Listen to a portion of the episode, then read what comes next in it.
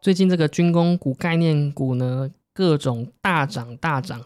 然后呢，随着这个台湾呢跟美国军事关系越来越紧密的关系之下呢，台湾公司如果开发协助开发国防相关技术的话呢，如果要申请专利，那如何避免被公开呢？今天这集节目将跟各位分享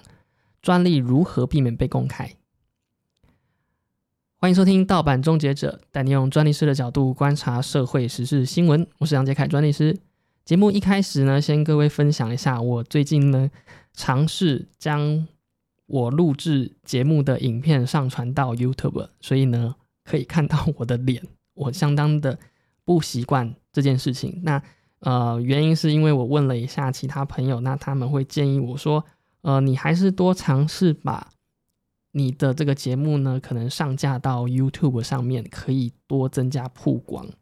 那他建议我就说，呃，可以把这个摄影机架在旁边，但是你不要去看它，因为我自己看了，我就会很尴尬。那我这一集呢，其实是第二次这样尝试。那这样尝试之下呢，其实我就更需要把我的这个内容讲得更好，避免这种卡顿啊、卡词，因为我不太希望去剪辑它，因为就要花我非常多的时间。所以呢，如果有兴趣的朋友呢，可以到 YouTube 上面搜寻“盗版终结者”，就可以找到我的频道。那我会近期就会把这些节目啊上架到 YouTube。那喜欢的呢，可以在上面看这个影像。可能有些人会习惯看影像，那因为我朋友就是习惯看影像，他就算是听这些说书或者是说故事的，他也会用影像来观看。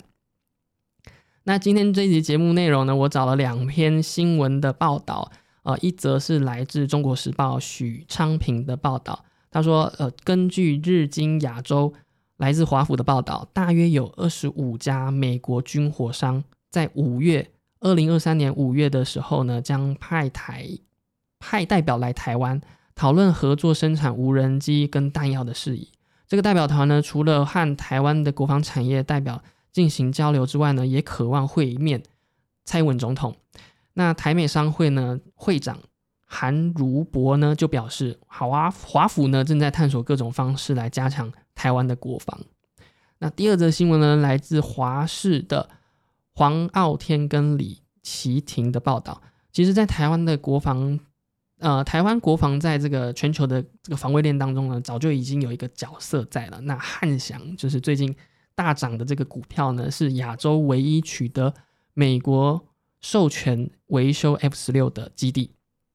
那这个维修中心呢，早就可以呃生产这个战机的零组件，还可以省下把战机送到美国维修的成本。那未来也可能打进 F 十六的零件的全球供应链。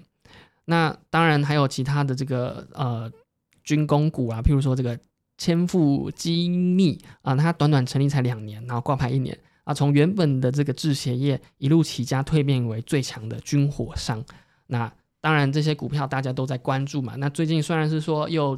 呃比较没有那么热门了，然后也被这个呃一些单位做列管为这个注意的这个股票。我自己是没有什么在玩股票啦。那因为我玩股票通常都会跌，所以我都是买这个 ETF，然后这种低低风险的。那其实这这几则新闻其实都在显示说。呃，台湾在国防的开发上面本来就有一个重要的角色嘛，但是现在呢，跟国际的这个连结度又更高的，那而且呢，最近的频频修法也都是呃避免这个敌对假想的敌对国呢能呃轻易的窃取我们的这个这个专业的机密呢，或者是国防相关的技术啊，譬如说我们前一阵子就修法了，改了这个营业密码，或者说这个国家安全法嘛，哦，所以这些。都是在呃防止国家的安全、国家的这些国防技术被泄露。那当然，专利这一块也是嘛。啊，如果说今天一个假设就是汉翔它呃在台湾，它也是跟其他的这个其他军火开发商也是有一些竞争关系嘛。那他当然也会想说要把一些关键的技术给申请起来，取得相关的专利。那如果这样请的话呢，原则上。专利申请其实是要公开的，为什么要公开？其实我们简单讲一下专利的这个技术啊，就是说，专利制度本来就是一个交换条件的感觉。它是一个国家公权力，让人民能够透过揭露它本身的创意呢，跟国家交换一个哦，我把我很有创意的东西交给国家，那国家如果觉得很有创意的话，他就赋予你特定时间的一个排除他人使用的权利，但是前提是你要把它公开，你要公开，让后面的人、后面的开发者、后面的这些发明家、发明人。能够看到你所创作的这些技术内容，所以原则上它是要公开的。但是呢，如果说如果说这个是牵涉到国防、牵涉到国家机密，那它是不是可以不用公开呢？好，在做呃在进一步解释之前呢，我们可以先聊聊看，我们今天这一次的主角就是这个汉翔航空工业股份有限公司。其实它原本是呃。它原本叫汉翔了，它其实是前身是在一九四六年成立的空军航空工业局。那当时呢，这个工业局呢，其实它就是国营的哦，它是经济部国营事业委员会管辖的这个这个一间公司了。那后来呢，在二零呃一呃一九九六年七月一号之后呢，那它就呃改为这个比比较偏民营化了。那二零一四年。的时候呢，八月它的挂牌上市之后，变成是啊，说错了，它二零一四年才改为这个民营的企业。那与国防部的国家中山科技研科技研究院呢有密切的合作。那它的主要的业务就当然包含了航空器的零件设计啊、制造跟维修，还有升级。那包含了这些像战斗机啦、教练机啦、无人机啊等等的。那 IDF 呢，就是他们生产制造的。OK，那。我们先要聊聊看，说说专利制度，它如果说有牵涉国防，要怎么样不公开呢？其实我们可以参考一下，呃，美国。那因为美国是军事的强权嘛，那它当然在专利上面也是非常多这种军火商啊，在他们在开发弹药啊，然后武器啊。所以如果以美国来看的话，如果说他们申请的专利跟国安、跟这个军事科技有关的话呢，它其实是有。在专利法上面有规定的，他说，如果专利申请涉及国家安全，政府呢可以对其进行秘密处理。那这个条款呢，他是呃，这个局长呢，就是说他有一个权利，能够限制这些专利的公开。那或者是说呢，其实美国专利法也有规定，如果申请人呢，他要申请不公开也是可以的。就是说我只要在这个申请的同同时呢，我说我不想要公开，但是呢，我必须要先声明说，我也不会在其他国家申请。什么意思呢？就是说我今天就是只要申请在美国就好了。我这个技术，我就是为了要奉献这个祖国，我就是这个专利技术，或者是说这个很好的技术，我就是要只申请在美国。如果你这样子去声明的话呢，你就可以在美国。申请不公开，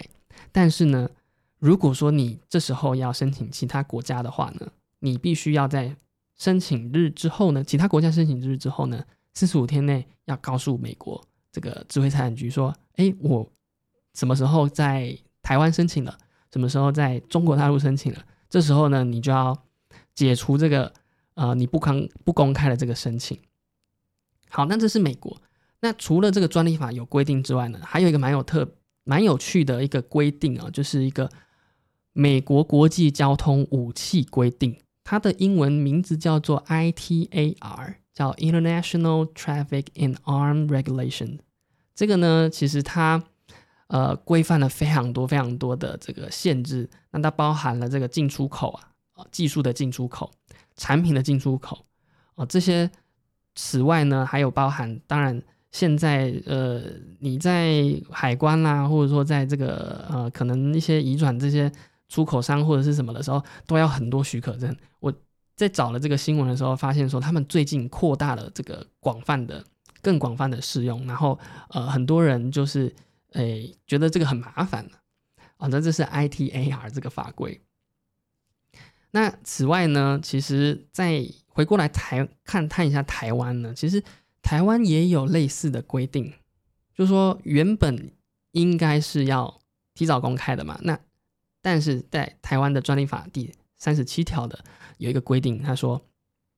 如果呢这个是涉及国防机密或者是其他安全、国家安全的机密的话呢，你是不用公开的哦。所以呢，这个是也是跟国家的安全机密有关的。但是呢，唯一不一样的地方是，申请人不能声明说，呃，我不想公开，就可以不公开。哦，他没有说像美国一样，他是你可以声明说，我如果在台湾申请，那我不在其他地方的话，我可以不公开。台湾没有这样子的一个规定。那台湾除了这个涉及国防机密之外，可以不公开的话呢，还有另外一个就是妨害公共秩序或善良风俗的话呢，是不公开的。那什么是啊违反善良风俗的东西呢？其实就是可能呃会听过什么吸毒用品。哦，或者是说这个呃一种自杀的工具，就是你那个标题的名称就写的很明确，就是说这个东西根本是会危害一些呃就是社会观感的。那当然，这个违反善良风俗的规范啊，它其实是一个，它其实它会随着时代有一个变化的嘛。譬如说，像以前这个三四十年前，可能牵手就是违反善良风俗嘛。那所以说，如果说当时如果申请情趣用品的话呢，可能这个会被智慧财产局说啊，你这个是违反善良风俗，所以不能申请。你可能要用不同的角度，你可能说这是电动按摩机器啊，你可能要这样子去把它回避开来啊。所以这个善良风俗的这个规范呢，它其实是一个会随着这个时代的变化而不同的。那当然说你在专利申请的时候，你当然不要这么明白就把。你的这个用途写的这么的违反善良风俗嘛？好，那这个是台湾在专利法在三十七条的规定，他说，呃，有些情势它是可以不用公开的，呃不然的话呢，他规定说要在申请日的之后的十八个月要公开，就是说你完成这个创作、完成这个发明之后，你申请丢到这个审查单位之后呢，他在里面躺了十八个月，他就会公开，要公开给大家知道，纵使你还没有获准。那如果说你在这个十八个月内有一些反悔，就是说，哎，我申请到一半，但是我不想要继续做了，我可能要把它变成是呃营业秘密，就是我不想要跟别人讲了，我不想要公开出去了，我也不想要专利了。你这时候呢，你必须要在申请日的十五个月内去把它撤掉。为什么是十五个月啊？因为这边他们的立法的规定是说。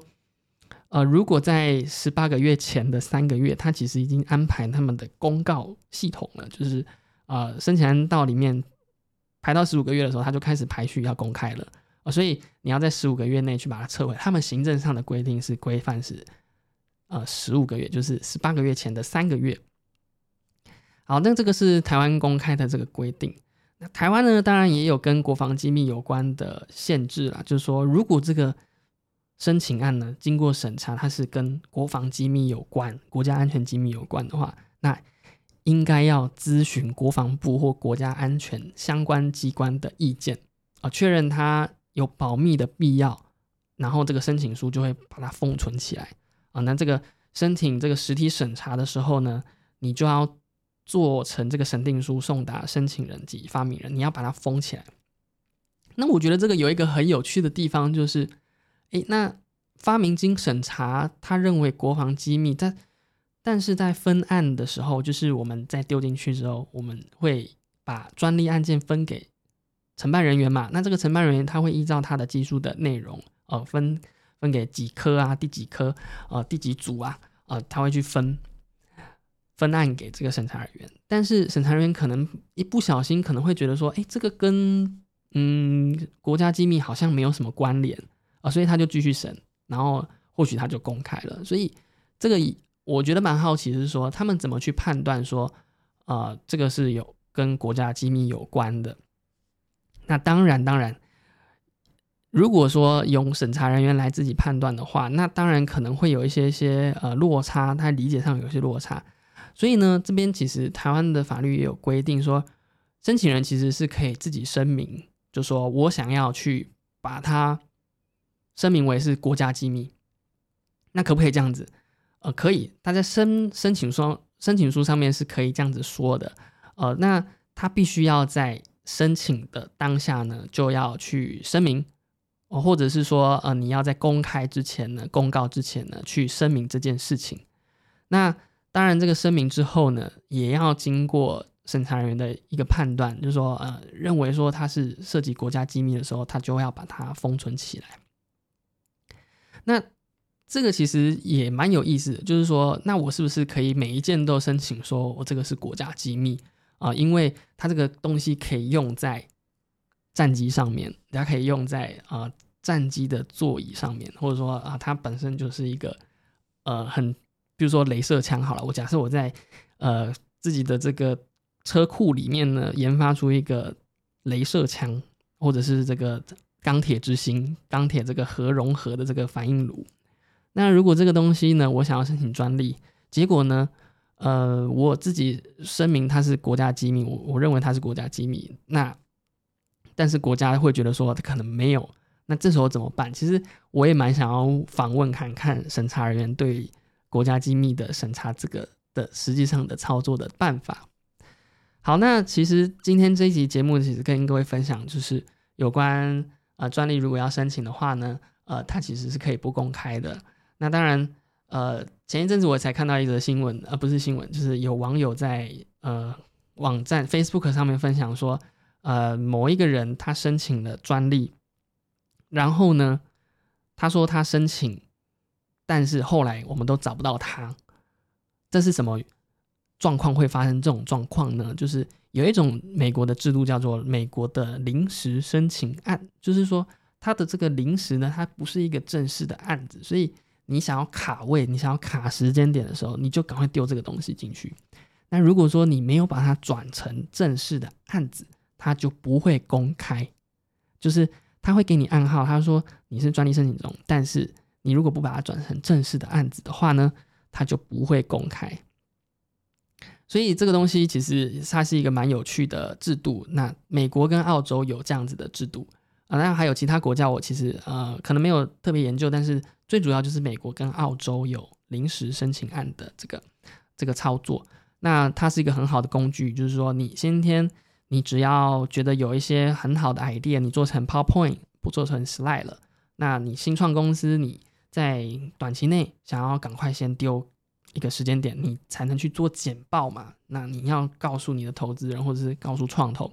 你这时候呢，你用临时申请案就是一个很好的工具，因为这时候你就卡了一个时间点，你就把你的简报的内容通通都把它整理成临时申请案，你就丢到美国去。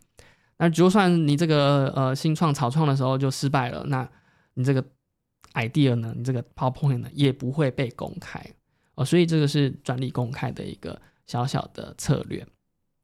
好的，那以上呢就是本集的节目内容，希望各位会喜欢。如果喜欢我的节目的话呢，欢迎点下追踪我的节目自动下载，然后呢，你可以在底下留言给我，看看你想要听什么样的内容。那追踪我的 IG 呢，也可以 follow 到我在 IG 上 Story 上分享的一些个人生活或者是实时动态。那欢迎在上面给我一些素材，然后跟我互动都可以。那喜欢我的节目，呃。欢迎分享给其他人。我一直在重复，我每次讲这个都会有点卡。